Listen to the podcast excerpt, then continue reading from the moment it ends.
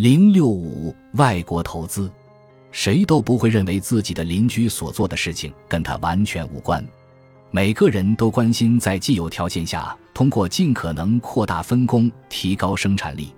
假如别人坚持经济上的自给自足，那么我也会受到伤害，因为他们若是改变闭关自守的状态，分工可以变得更加普遍。如果生产资料是掌握在效率较低的人手里，由此所造成的伤害是普遍的，在资本主义制度下，每个企业家追求利润的行为使个人利益与全社会的利益和谐一致。一方面，企业家总是寻找新的市场，通过出售价廉物美的商品，排挤那些用不合理的生产组织方式生产出来的价高质次的产品；另一方面，他总是寻找更便宜、更有利于生产的原材料。开发更具优势的生产场所，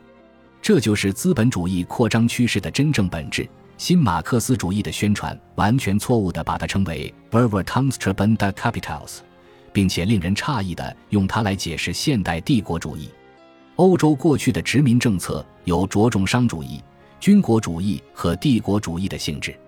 随着重商主义被自由主义思想击败，殖民政策的性质也发生了彻底改变。西班牙、葡萄牙和法国这些老牌殖民强国失去了他们的大部分领地，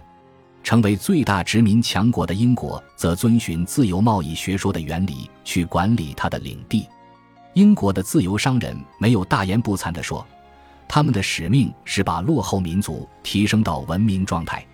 英国是用行动来表明，他把自己在印度及各个英属殖民地和保护国的地位。是为欧洲文明的普遍托管人。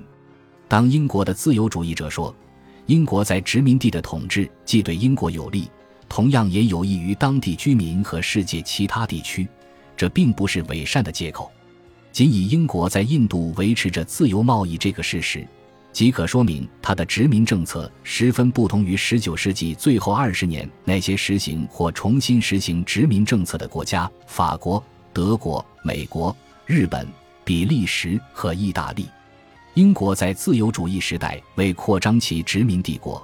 为使拒绝对外贸易的地区打开国门而发动的战争，为现代世界经济奠定了基础。为了评估这些战争的真正意义，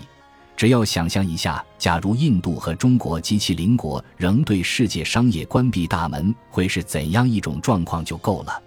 不但每个中国人和印度人。而且每个欧洲人和美国人的生活状况都会更差。如果英国失去印度，如果这块自然资源十分丰富的大陆陷入无政府状态，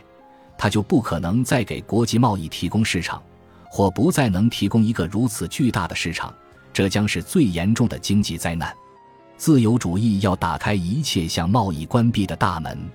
但是他根本不想强迫人们做生意。他的敌意只针对那些实行禁令和其他各种贸易限制，不允许其臣民通过参与世界贸易获利，从而给全人类的生活水平造成伤害的政府。自由主义的政策与帝国主义毫无共同之处。相反，他的目的是要打败帝国主义，把他赶出国际贸易的领域。社会主义社会也会做同样的事情。他也不能允许自然资源丰富的地区永远向国际贸易关闭大门，或是所有的国家都不进行交换。但是，社会主义在这里会遇到一个只有资本主义制度才能解决的问题——海外资本的所有权问题。在资本主义制度下，就像自由商人所理解的那样，国界是不重要的，贸易在各国之间应当畅通无阻。他们既不会阻止最合适的生产者流向无法迁移的生产资料，也不会阻止可流动的生产资料投向最适当的地区。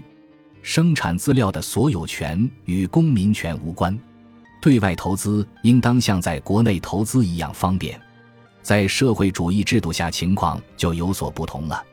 社会主义社会不可能拥有境外的生产资料，它不可能进行对外投资。即使他在那儿能够生产出更多的产品，